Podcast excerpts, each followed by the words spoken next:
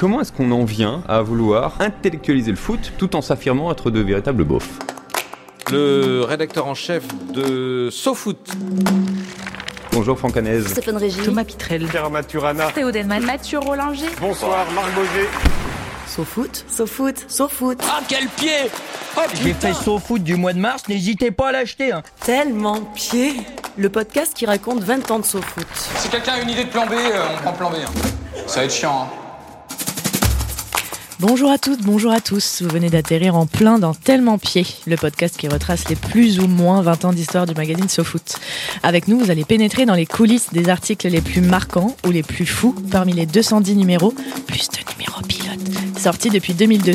Je ne suis pas seule à mener cet épisode. Comme moi, il est arrivé en 2010 dans les locaux de SoFoot, à l'époque où c'était un deuxième sous-sol auquel on accédait après avoir passé une porte de garage et descendu des escaliers recouverts de faux gazon. Et il va m'accompagner tout au long de ces quelques dizaines de minutes qu'on va passer ensemble, vous et nous. Bonjour Renan Baucher. Bonjour Noémie Penassino. Aujourd'hui face à nous, nous avons non pas un, mais deux journalistes. Est-ce que tu pourrais nous les présenter s'il te plaît? D'un côté, nous avons l'un des rares vrais Parisiens nés à Paris de la rédaction. Au-delà d'avoir sévi comme plume d'une ministre des Sports, euh, au-delà de trouver Chex Fabregas, je cite, swag, je peux vous dire qu'en short, c'est un numéro 9 inspiré, ascendant finesse plutôt que vitesse. Et c'est en pantalon, quelqu'un qui a, entre autres, interviewé et Guillaume Haro et Seb Blatter. Vous voyez, le spectre est plutôt large. Antoine Mestre, bonjour. Bonjour. À tes côtés, Antoine, niveau pantalon, le denim japonais de bonne facture n'a aucun secret pour lui. Il marche largement plus du nombre de pas recommandés par jour.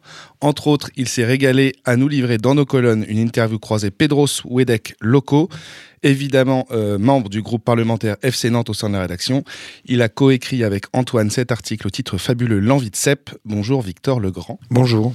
Vous deux, comment êtes-vous arrivé chez nous à SoFoot? Alors moi je suis arrivé en stage en, à l'été 2011, donc euh, rue de Versigny dans, dans un parking dans le 18e arrondissement. Euh, c'était le mois de juin et le mois de juillet. Donc euh, des brèves du site internet. J'étais avec euh, Léo Ruiz, qui est aujourd'hui rédacteur en chef de SoFoot en stage. Les gens nous calculaient pas trop, globalement. Et alors, à la fin, les gens ont dit, notamment Pierre Maturana, qui était rédacteur en chef de SoFoot.com, a dit à Léo, bah, on aimerait bien que tu restes.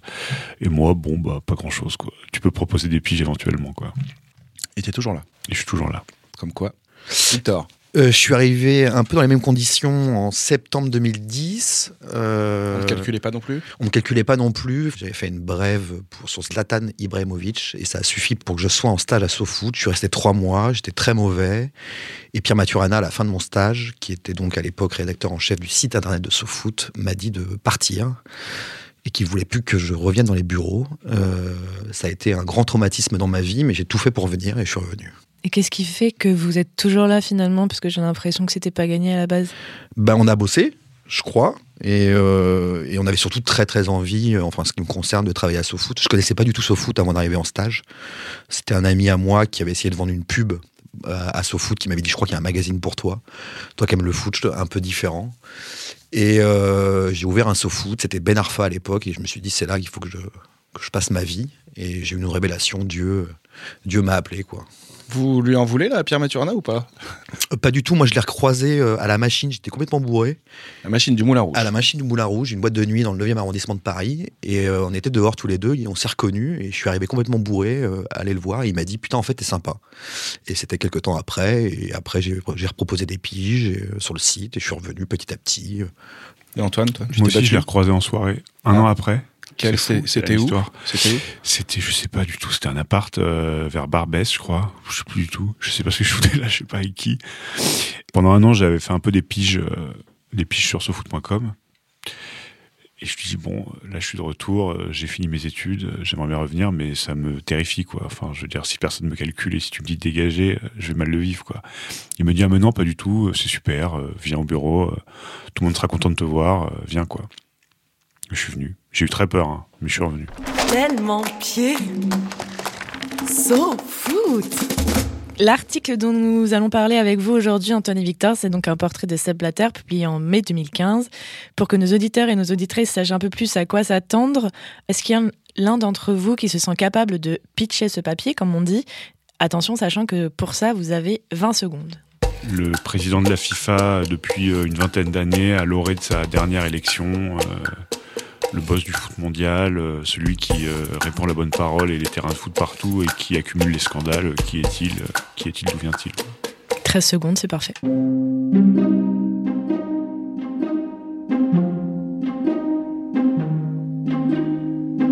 Quand un enfant se met à courir, vous savez qu'il fera de l'athlétisme. S'il tourne en rond, il sera un danseur. Et s'il fait des pas chassés comme je le fais, il sera arbitre de touche. Cette Blatter, 79 ans, est en forme.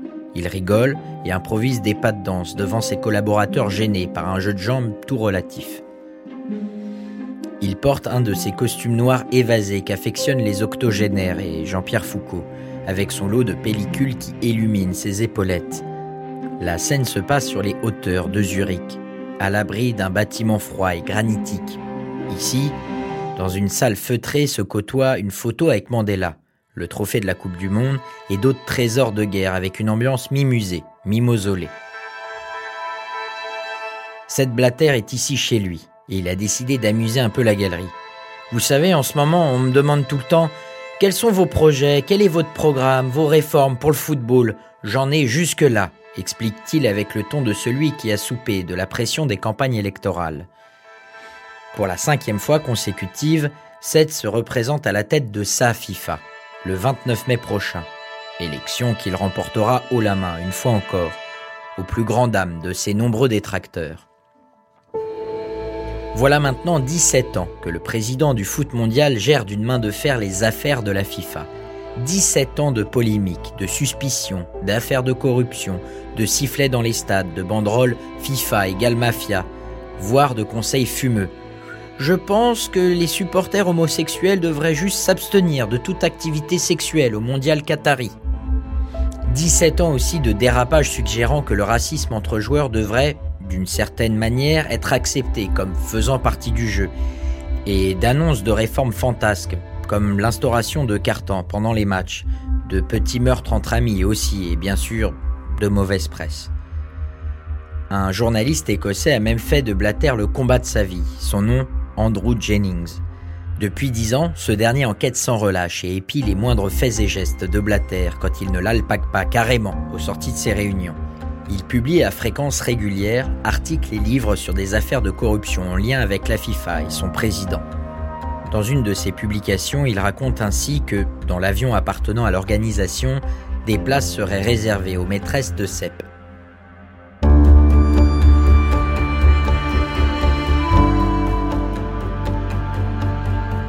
L'envie de Sepp, un grand portrait de Sepp Blatter, l'ancien président de la FIFA, qui pour certains n'est rien d'autre qu'un dictateur corrompu, mafieux, raciste et homophobe, prêt à tout pour régner sur le football mondial.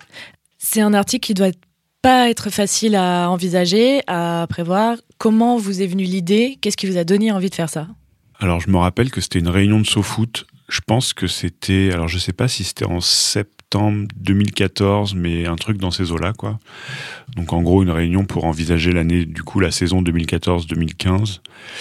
Et dans mes souvenirs, un moment, euh, peut-être Pierre d'ailleurs, Mathurana qui est passé rédacteur en chef de SoFoot, je crois, ou Maxime Marchon, dit euh, bah il y a Seb Blatter qui va euh, tenter d'être réélu pour une dernière fois. Euh, on l'a jamais traité. Puis de manière générale, à, à SoFoot, on traitait pas trop euh, la FIFA parce que c'est quand même vu comme un sujet assez chiant, c'est institutionnel, euh, c'est un truc un peu froid. Enfin, ça nous ressemble pas trop, quoi. On n'a aucun réseau, c'est assez impressionnant de l'extérieur, on connaît pas, quoi. Donc, peut-être qu'il faudrait faire un grand portrait de Seb et qui est chaud quoi et avec Victor on était deux raccros donc on essayait de prendre tout ce qui se présentait donc on dit nous nous nous Enfin, on connaît rien au sujet mais on lève le bras quoi et on se retrouve euh, plus ou moins dans une équipe avec euh, d'autres journalistes euh, là-dedans quoi. Pas peur d'y aller, Victor? Non, non, pas peur. Pourquoi mais- raccro, il dit? Pourquoi Antoine, il a dit on était un peu raccro, donc... euh, Ouais, on était un peu raccro, ben, on voulait se faire voir. C'est-à-dire qu'on a commencé en 2010 en stage, mais après on a un peu disparu de la circulation et on revient à ce moment-là. Donc on a envie de se faire connaître, on a envie de prendre des papiers, on a envie de faire des choses un peu, un peu costauds. Ce papier, tout de suite, est vu comme un truc un peu collégial. On devait être plusieurs journalistes dessus, avec euh, notamment des journalistes beaucoup plus historiques, beaucoup plus anciens que nous. Et très vite, en fait, euh, on se retrouve plus que deux, Antoine et moi, à gérer un peu la chose, puisque d'autres journalistes ont des choses à faire, d'autres choses à faire, et on se retrouve, euh, on se retrouve un peu à l'idée, à l'idée un peu ce papier, et on se lance là-dedans, euh, dans un grand portrait de Seb Blatter, n'ayant aucun réseau, aucun contact, euh, aucune réelle piste. Assez vite, on se rend compte qu'il faut faire deux choses qui sont un peu distinctes, c'est qu'il y a les affaires, donc quelque chose qu'on ne connaît pas très bien, et il y a le portrait de l'homme. Et on essaye de mixer les deux, et on va se lancer là-dedans euh, sans trop savoir où on va. En fait, nous, on avait la partie suisse, quoi. Donc, en gros, il fallait euh, enquêter sur sa vie, un peu, sa vie, son œuvre. Et en fait, euh, Nicolas Juchat devait un peu passer des coups de fil en Afrique parce que c'est là où Seb Blatter a beaucoup fait de politique et là où il y avait beaucoup de soupçons de corruption. Et Lucas devait chapeauter un peu le truc, quoi. Et du coup, avec Victor, on, s'est dit bon, là, il y a un gros sujet. Et en fait, on avait un peu la partie la plus grosse du sujet. Et on s'est dit, bah, on va prendre le truc en main et on va, on va tout dérouiller, quoi. Enfin bon, on s'est dit bon, là, ce sujet, on va le prendre en main, quoi. Vous avez écrasé tout le monde, quoi. On n'a pas écrasé tout le monde, mais on, l'a- on s'en est saisi, quoi. Est-ce qu'il y a un peu de pression à s'attaquer comme ça à un, un monument du football mondial qui est en plus dans des affaires, sans réseau euh, Il n'y a pas forcément d'appréhension à s'attaquer à Seb Blatter. Il y a une appréhension à s'attaquer à quelque chose qu'on ne connaît pas du tout. Et il y a une appréhension surtout euh, à se lancer dans quelque chose euh, à SoFoot où nous sommes pas grand monde en fait. On est deux petits pigistes, on a, on a une vingtaine d'années, enfin entre 25 et 30, 30 ans. On n'a rien derrière nous. Ça, ça fait un peu peur de se lancer. Je sais que Franck dira plus tard, euh, je sais plus si c'était dans un média ou à SoFoot. Euh, SoFoot, c'est envoyer deux mecs de, de 27 ans interviewer Blatter euh, sans aucune expérience. C'était pour montrer qu'on laisse la chance aux jeunes. Et c'est exactement ça en fait. Ce qui faisait peur, c'est qu'on partait à l'inconnu. Mais c'est pas forcément s'attaquer à Seb Blatter, en tout cas personnellement. Les, les journalistes qui traitent la FIFA, c'est des gens qui font ça depuis des années. euh, Et nous, vraiment, on n'y connaissait rien. Donc, je me rappelle que je me suis enfermé chez moi et j'ai lu euh, deux, trois livres sur Seb Blatter. Du, coup, moi, du coup, je devenais dans le duo euh, celui qui était compétent. Quoi. Mais euh, du coup, j'avais juste lu deux, trois livres. Quoi. Donc, en fait, euh, et la FIFA, c'est vraiment un monde à part dans le foot et qui, effectivement, je l'ai déjà dit tout à l'heure, nous intéressait assez peu dans cette rédaction. Donc, il fallait un peu arriver quand même avec un background un peu béton parce qu'on allait interviewer des gens assez costauds. Quoi.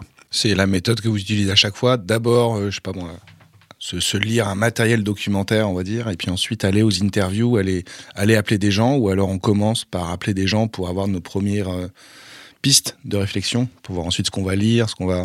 Non, c'est quand même souvent comme ça qu'on commence. Après, euh, disons que quand on travaille aujourd'hui pour Society, euh, la méthode est un peu différente vu que parfois on suit un peu des sujets plus récurrents, donc on est plus solide sur le sujet, on va beaucoup plus vite. euh, c'est quand même un journalisme un peu plus rapide, alors que SoFoot, c'était quand même assez fréquent qu'on qu'on ouvre un sujet qu'on n'a jamais abordé.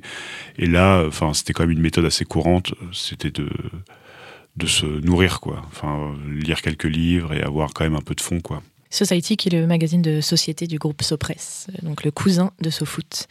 Euh, la première personne que vous décidez d'appeler pour euh, ou de contacter ou d'aller voir pour euh, rentrer dans ce sujet, est-ce que c'est Seb Blatter directement? Est-ce que c'est quelqu'un d'autre? Comment vous choisissez vos intervenants? Je crois que c'est Guido Tognoni, si je dis pas de bêtises. C'est le premier qu'on a vu. Mais très vite, en tout cas, il y a un voyage en Suisse qui se prépare, où on commence à caler des gens, euh, Jérôme Champagne, Guido Tognoni, Qui sont un peu les plus évidents, quoi. qui sont un peu les plus On peut évidents. avoir donc, facilement. Voilà, donc Jérôme Champagne, qui, est- qui était un ancien candidat à l'élection de, de la FIFA, et Guido, Guido Tognoni, si je dis pas de bêtises, était un proche de Blatter. Un ancien proche, mais qui parlait souvent dans les médias, dont on avait trouvé le téléphone, donc euh, qui a été très simple à caler. On commence par le plus simple et le plus excitant, puisqu'il faut partir en Suisse, ce qui est un voyage assez sympa, pas très loin, mais on se dit qu'on va rentrer un peu dans les arcanes de, du personnage. Je me souviens très bien d'un déjeuner avec Guido Tognoni, donc un ancien proche de Blatter, qui nous donne rendez-vous dans un restaurant très très cher. Et on se retrouve avec Antoine à payer l'addition et on se dit putain ça commence mal. Euh, on en a pour 300 balles, on va se faire engueuler. Et puis finalement on, serait, on se sera jamais fait engueuler puisque le papier aura le succès qu'il aura. Mais, euh, mais oui tout de suite il y a le stress un peu des, des jeunes pigistes euh, à bouffer des pâtes. Je me souviens Antoine quand on a eu Moi j'avais pris des spaghettis, c'était très dur à manger parce que je m'en foutais partout. C'était pas du tout des pâtes d'interview les spaghettis. quoi. Mais, vraiment euh, déconseiller. conseil, avec de sauce ne tomate, jamais vraiment. de pâtes en interview. Tu t'en fous partout, quoi. Enfin, Et je me souviens surtout que Guido Tognoni, le fameux, nous avait envoyé un, un jeu monstrueux, comme on dit souvent à euh, punchline sur punchline, euh, et nous avait dit beaucoup de choses sur cette Blatter. Donc on Vous commençait. attendiez à ça? Pas du tout. Non, non, pas du tout. Pas du tout. Je me souviens qu'il avait dit, qu'il avait fait une référence. euh, il avait dit euh, que Seb Blatter était comme euh, Kevin Spacey dans House of Cards. Enfin, des, des, des, des- des bons mots comme ça à, à l'appel. Et on s'est dit, ce, ce voyage commence très bien. Toi qui as été la personne, je cite, compétente en la matière, Antoine, Ouais. est-ce que vous partez avec un plan un peu défini ou alors vous y allez complètement à l'aveugle parce Bah que alors- bah, c'est un sujet que vous ouvrez que vous n'avez jamais ouvert Moi, j'avais fait mes petites fiches et tout, donc moi, je posais globalement les questions sérieuses sur la FIFA. Et Victor lançait, euh, lançait les interlocuteurs euh, sur Seb, quoi, sur l'homme, sur l'intime, quoi. C'était un peu la répartition des tâches. Pff, on maîtrisait pas grand-chose, hein, donc euh, on essayait d'amasser de la matière. euh, et c'était déjà ça l'objectif, quoi. On a commencé par aller à, dans les grandes villes de Suisse, rencontrer des personnages importants. Et puis ensuite, on a été dans le Valais, qui est donc une, région de la Suisse où Seb Blatter est né. Et là, nous avons rencontré ses anciens, euh, anciens collègues de foot, parce qu'il a joué au foot. Et là, on rentre dans l'intime, dans l'enfance, qui est une spécialité de SoFoot, un peu d'aller d'aller de retracer un peu le parcours d'un personnage. Euh, J'avais le permis, donc je conduisais. Antoine ne l'avait pas, euh, et on s'est baladé en Suisse comme ça pendant, je sais pas, plusieurs 4-5 jours. jours. 4-5 jours. Tout en sachant qu'on est là pour récolter de la matière. Nicolas Juchat, qui était à Paris, appelait beaucoup l'Afrique. Euh, et puis, on commence à amasser de la matière, à amasser de la matière. Mais il nous reste euh, le grand personnage à avoir de ce papier, c'est Seb Blatter. Je précise juste ce que vous- c'est vous- c'est indiqué dans votre papier, ce que disait Goethe à propos de ce village de Viège, où est né et a vécu euh, M. Blatter. Ses habitants ont des ambitions aussi hautes que leurs montagnes et des idées aussi étroites que leurs vallées. À Viège, il y a la fille de Seb Blatter, Corinne. Donc on se dit qu'il faut qu'on l'ait, quoi. Mais on sait pas comment. Et là, c'est, on est, je crois qu'on est dans un McDo, donc un McDo suisse où le menu moyen est un 20, 20 euros, quoi. Et là, Victor dit, euh, on va lui écrire une lettre. bon, là, c'était la partie un peu fun du, la partie un peu fun du papier. Et donc on est dans un McDo et on se dit, on va lui écrire une lettre et puis on va la déposer chez elle parce qu'on avait trouvé son adresse. La Suisse étant un pays très bien fait, on trouve les choses euh, assez vite. On lui écrit une lettre en lui disant qu'on a envie de lui parler et on la dépose dans sa boîte aux lettres. Évidemment, avec nos numéros de téléphone et, et ce genre de choses. Euh, on l'a déposé un peu tard, je me souviens. Enfin, en tout cas, il faisait nuit. Et euh, Oui, ça voulait dire 18h pour un Suisse. quoi. Ouais, Tard. voilà, c'est pour ça que je Voilà. me demandais euh, quelle était l'heure exacte. Et puis, euh, étant pressé par le temps, on retourne le lendemain matin, euh, on sonne chez elle, et puis on voit, quand elle ouvre la porte, euh, je vois la lettre posée juste à côté d'un petit buffet à l'entrée de, de chez elle, Ouverte? Ouverte. Et euh, Bon signe. bon signe, on se présente, elle nous remet. euh, et là, oui, j'ai le, j'ai le réflexe de mettre le pied dans la porte pour pas qu'elle la referme. Euh, ça, ça, quelque chose dont Antoine se souvient toujours. Mais le- la, la nana très sympa euh, nous dit pas de souci, euh, je vais vous parler. euh, Rendez-vous dans un café euh, une heure plus tard. Nous, on se retrouve au café une Le heure soir, plus je tard. crois. Le soir, ouais. Voilà. Et puis, euh, en sachant pas si elle allait venir ou pas, mais elle est venue.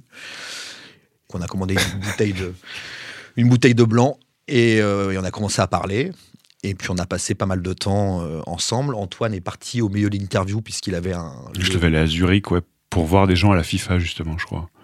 Un ancien proche de Blatter qui bossait encore à la FIFA, je crois. Et moi, je suis resté 2-3 heures avec Corinne Blatter, qui m'a euh, grosso modo dit que Seb était un mauvais père, qui passait son temps à travailler et à conquérir les femmes et pas s'occuper de ses enfants. Et on s'est retrouvé avec une matière euh, super et une ou deux bouteilles de blanc descendues euh, à nos frais.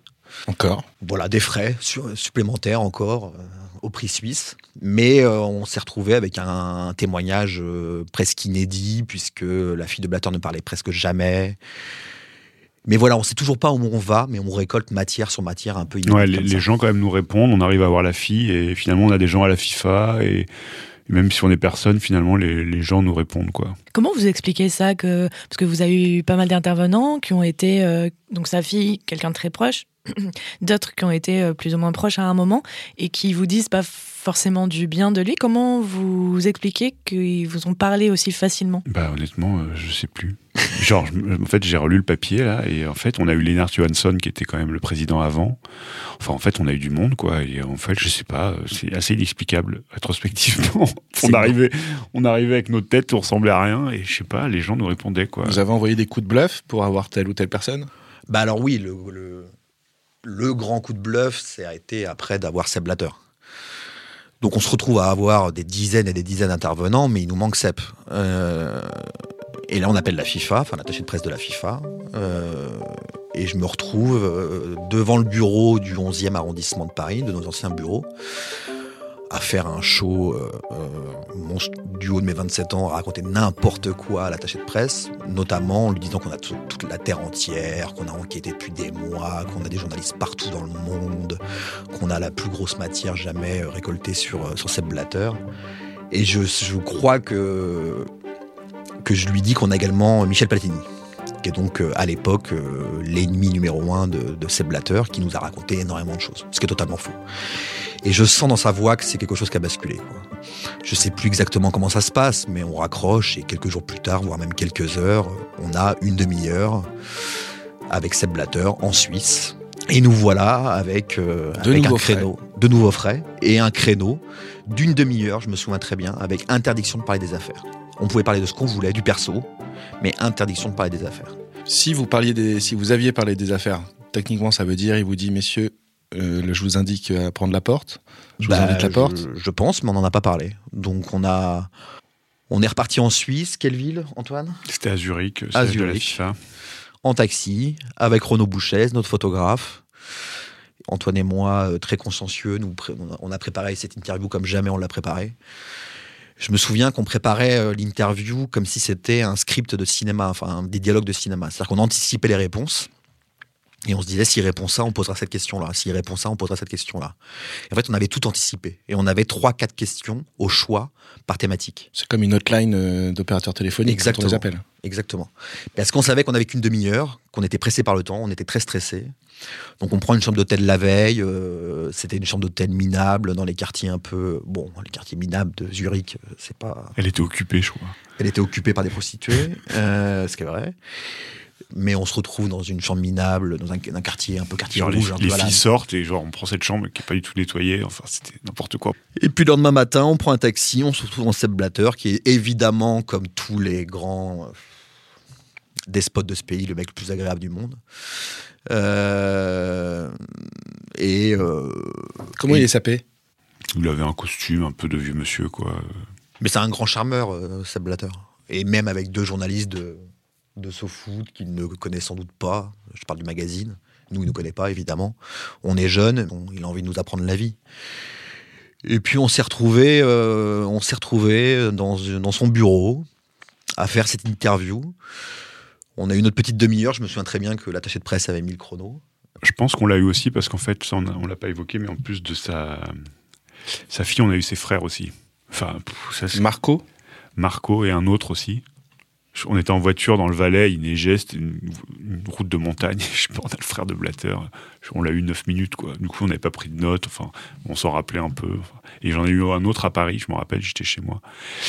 Effectivement, genre, enfin, on- avait, vu qu'on avait eu Platini, pas vraiment, mais selon lui, ses frères et sa fille, je pense que ça, effectivement, ça l'a, il a fini par se dire, bon, quand même, ça va être un papier un peu unique ou rare, il faut que leur réponde. Alors après, comment on avait fait pour avoir les frères, pourquoi ils nous avaient répondu, effectivement, j'ai toujours pas, j'ai toujours pas la réponse, mais euh, il y avait quand même un côté euh, papier un peu exceptionnel, quoi. Et puis on avait des, des tas d'innocents, je pense. On était jeunes.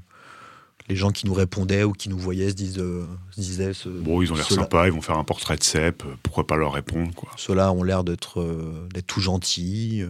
Et je pense que ça leur change aussi des, des chroniqueurs FIFA qui sont vraiment sur la corruption et qui sont vraiment sur des dossiers très précis. Nous, on, on demandait à nos interlocuteurs si ces Blatter était vraiment un passionné de questions pour un champion, si c'était vraiment un joueur de foot moyen, des trucs un peu comme ça. Je pense que ça les désarçonnait un peu et ça devait les amuser, quoi, dans un contexte où vraiment euh, il y avait des enquêteurs comme bah, quelqu'un qu'on a eu qui était Andrew Jennings, qui est quelqu'un qui fait un livre tous les six mois sur la corruption dans la FIFA. Enfin, les, les journalistes FIFA sont vraiment des gens très sérieux, c'est des journalistes économiques, quoi.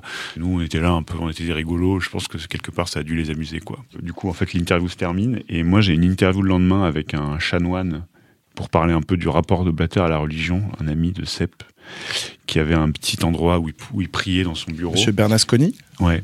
Et alors le soir même, je sais qu'il y a une, il y a une réunion où Victor veut, veut à tout prix être. Et le soir, il y, a, il y a donc, comme le disait Antoine, une réunion de rédaction de SoFoot.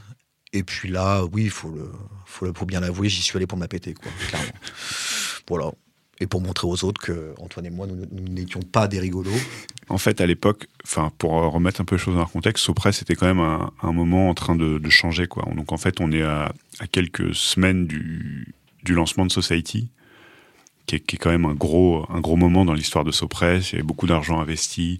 Pour la première fois, l'entreprise embauchait des contrats. On sentait qu'en fait, quelque chose était en train de se passer. Quoi. On allait passer d'une petite banque qui faisait un magazine de foot à en fait un groupe de presse indépendant.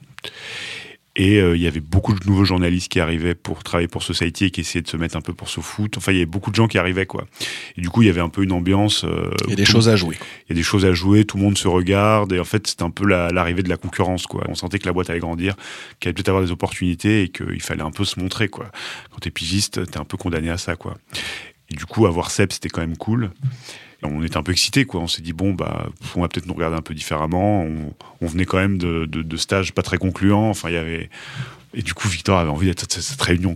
J'ai couru, je me souviens très bien. On- Il a pris son train, il est allé à la réunion, quoi. Et alors, tout le monde a été impressionné? Et je me souviens de- de- d'un des rédacteurs en chef, donc Pierre, Maxime ou Ravière, dire euh, voilà, euh, on va faire un portrait de Seb Blatter et euh, Antoine et, et Victor euh, ont eu Seb Blatter. Et je me souviens des regards qui se sont portés sur moi et j'étais gargarisé. T'étais en kiff. J'étais en kiff total. Tellement pied. So foot. J'ai rédigé en fait les verbatims des personnes que j'avais que j'avais interviewées. J'ai rédigé des notes sur ce que j'avais compris des mécaniques de financement de la, de la FIFA en Afrique. Que moi, je suis pas fan de base des papiers écrits à plusieurs. Je préfère quand on est en groupe avoir une personne désignée pour écrire une V1 et ensuite on travaille à partir de cette V1 à une seule main. Est-ce que vous pouvez nous présenter en tout cas qui on vient d'entendre? C'est Nicolas Juchat, qui était journaliste euh, chez nous à l'époque, euh, qui était pigiste comme nous, et donc qui avait vraiment passé beaucoup beaucoup de coups de fil et beaucoup beaucoup de temps sur la partie un peu Afrique, euh, Afrique Caraïbe, et qui nous avait vachement aidé parce que du coup nous on était un peu euh, à, poil sur la partie enquête, quoi. On avait été très bon sur la partie biographique.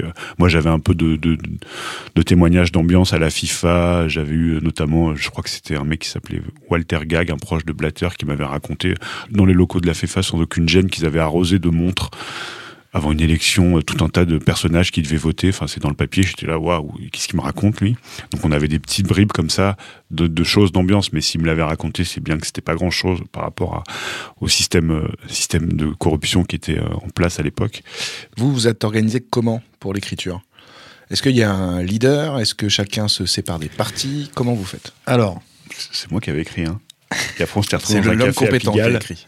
N'était pas hyper serein, quoi. Enfin, déjà, le principe d'angle euh, était quand même un peu abstrait pour nous. Je sentais quand même qu'il fallait un angle et qu'il fallait quand même euh, une thèse, quoi. Mais je savais pas encore trop manier le truc. Et je me rappelle qu'on avait des débats avec Victor. Et moi, je disais à Victor, il faut qu'on ait un angle. Et Victor, il dit, on s'en fout, on met tout.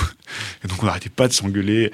On s'en fout, on met tout. Ce sera beaucoup trop long, mais euh, les rédacteurs en chef en feront un truc bien. Et je crois que j'étais chez moi. J'ai pris un peu en main l'écriture. Et après, j'allais voir. Victor qui habitait à Pigalle dans un bar. Et du coup, moi, j'ai essayé de dire on peut pas tout mettre. Et Victor, il arrivait, il prenait le truc, il rajoutait plein de paragraphes. Du coup, c'était un peu, un peu foutraque. Mais euh, après, il y avait les paragraphes de Juchat qu'on rajoutait, qui avait écrit des petits passages avec des citations. Et bon, c'était un peu, c'était un peu le bordel, mais on est arrivé à une version, euh, du coup, un peu euh, pas très anglais, de 50 000 signes dans les souvenirs. Il y avait beaucoup de matière. C'était pas trop mal écrit, mais il n'y avait pas de thèse sur le personnage, quoi. C'était un peu la faiblesse du papier, quoi. Et les rédacteurs en chef se sont cassés la tête, d'ailleurs beaucoup. Euh, avec ce papier, euh, ils ont eu du mal à le corriger, ils se sont demandé quoi enlever. Bon, ça, c'est des problèmes de riches. hein. Parce qu'au départ, à l'écriture, vous n'avez pas un objectif de, on va dire, de nombre de signes. Non. Non. C'est, ça Sauf- peut être 4 pages, 10 pages, 15 pages. Ouais, mais on savait Tout que ça allait être très long. Ok.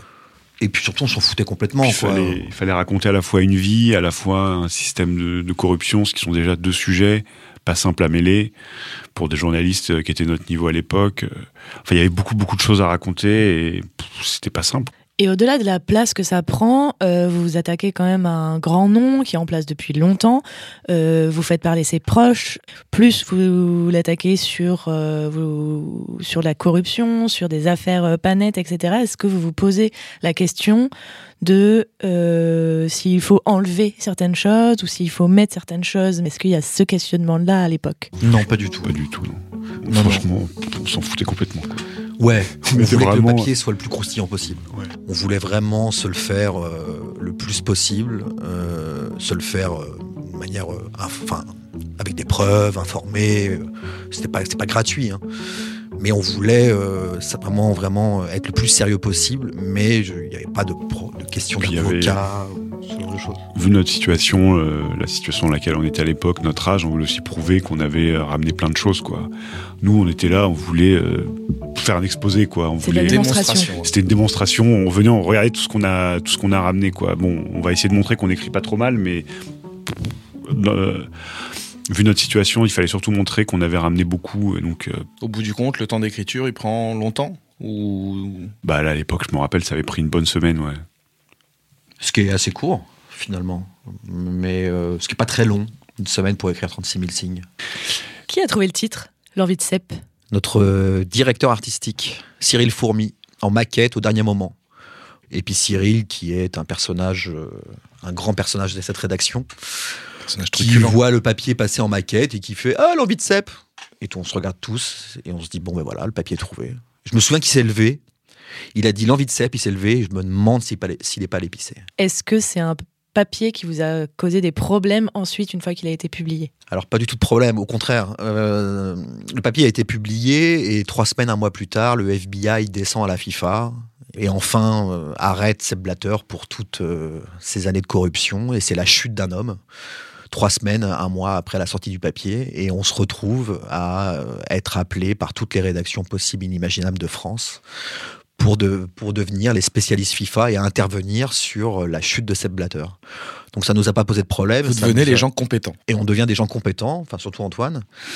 Et voilà, on se retrouve au cœur du réacteur, euh, au cœur d'actualité, alors qu'on avait fait un portrait de Sepp Blatter, euh, tranquille, enfin tranquille, non, parce qu'on était beaucoup, très stressés comme on l'a raconté, mais là on devient les grands spécialistes de la FIFA à faire la tournée des plateaux télé. Moi je me souviens, j'en ai fait qu'un, je ne supportais pas ça, je suis allé à LCI. euh, j'ai pris un taxi, je me suis retrouvé en retard parce qu'il y avait le roi d'Espagne qui était à Paris, donc je me retrouve à courir dans les locaux de LCI, je transpire. euh, j'avais une chemise euh, un peu nulle, donc Stéphane Régis, notre euh, ancien rédacteur en chef, m'avait prêté un pull avec des, des trucs euh, au coude, enfin bon, ridicule. coudières. Des coudières. Coups durs, coudières Coudière. Coudières. Et je me retrouve à- avec un spécialiste de la FIFA en face qui, qui parle de trucs et je ne comprends absolument rien de ce qu'il me raconte. Nous, on a fait un portrait de Sepp Blatter, mais on se retrouve voilà, dans la machine médiatique.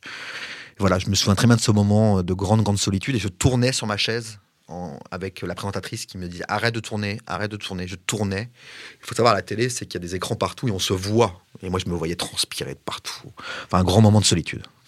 Toi, Mm. quel, quel souvenir euh, Moi, franchement, pendant dix jours, je crois que j'ai fait que ça, quoi. Du coup, j'ai j'ai fait tous les médias inimaginables. J'ai dû faire euh, France Inter, Canal+, LCI, France 24, Un ministre qui vient présenter Sud sa Radio.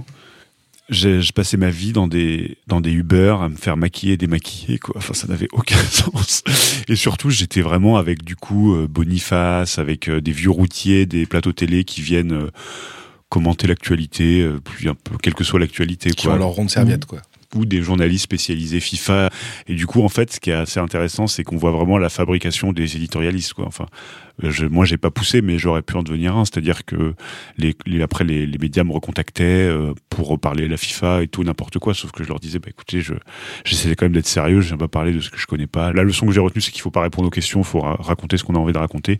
Et surtout, il faut avoir un ton péremptoire. Donc vraiment, j'ai affirmé des trucs sur la FIFA. Enfin, c'était, j'avais travaillé le sujet, mais c'était un peu euh, grotesque, quoi. Quand même, ça a fait de la promo pour le mag et on nous présentait et c'était rigolo, mais, mais c'était vraiment une percée dans un monde étonnant, quoi. Ah, quel pied! Sofoot, 20 ans, tellement pied.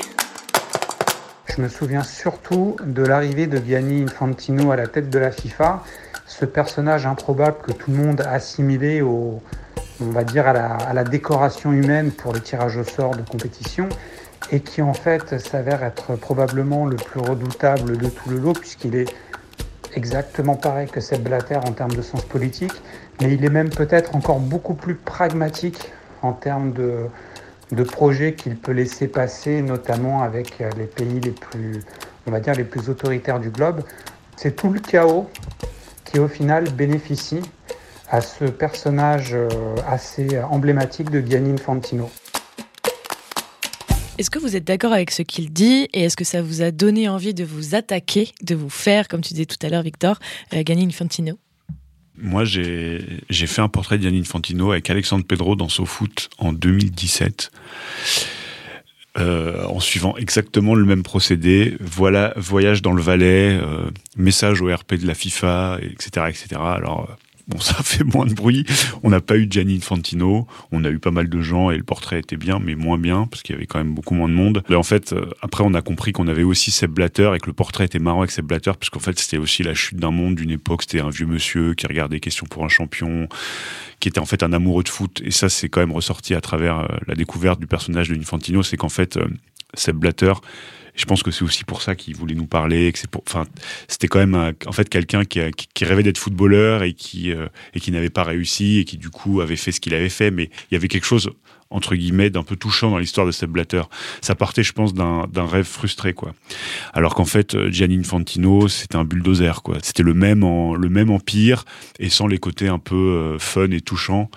C'est un personnage plus inaccessible, des témoignages de gens qui, en fait, parlaient en triple off et avaient un peu peur de qu'on les reconnaisse et tout de suite on était basculé dans un monde beaucoup moins rigolo. Quelques années plus tard, euh, on a fait un numéro à SoFoot qui était euh, un numéro spécial qui était Pourquoi vous aimez le foot? Et on interviewait plein de gens sur, euh, avec cette, cette simple question qui était Pourquoi vous aimez le foot?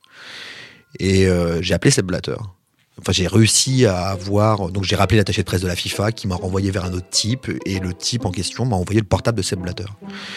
Et j'ai appelé Seb Blatter, qui était donc plus rien, et qui euh, était en train de regarder Question pour un champion. J'entendais Julien Lepers, donc euh, époque Julien Lepers, euh, derrière à la télévision, et c'est Blatter qui n'avait rien à faire de, ce- de sa vie m'a répondu pourquoi il aimait le foot. Et je me suis retrouvé, je sais même pas s'il se souvient de moi, s'il a lu le papier, si Aucune inimitié, a priori. aucune euh, inimitié, et on s'est retrouvé à parler un petit quart d'heure sur, sur pourquoi il aime le foot. Et même pendant Question pour un champion, c'est quelqu'un qui décroche et qui parle. Il dit pas attendez, attendez la fin de l'émission. Non, mais on- c'était vraiment comme si on appelait son grand-père qui regardait la télé, très forte.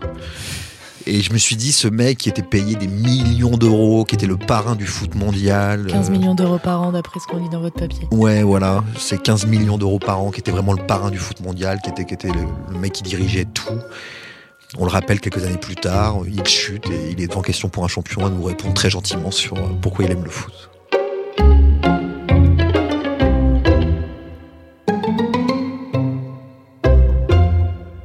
Ah, quel pied SoFoot, 20 ans, tellement pied Cet épisode de Tellement Pied, le podcast qui vous ouvre les petites portes des articles marquants du magazine SoFoot, touche à sa fin. Merci Antoine Mestre, merci Victor Legrand d'être venu nous voir et d'avoir replongé avec nous dans cet article titré, je le rappelle encore, L'envie de Cep, paru dans le SoFoot numéro 126 en juin 2015. Merci Ronan. Merci Noémie, merci à notre compteur de début d'épisode Benjamin Tranier. Tellement Pied vous dit au revoir, à bientôt. Et si vous ne vous sentez pas au top en ce moment, rappelez-vous cette phrase de Seb Blatter les critiques coulent sur moi comme l'eau chaude sur la cuisse de Jupiter.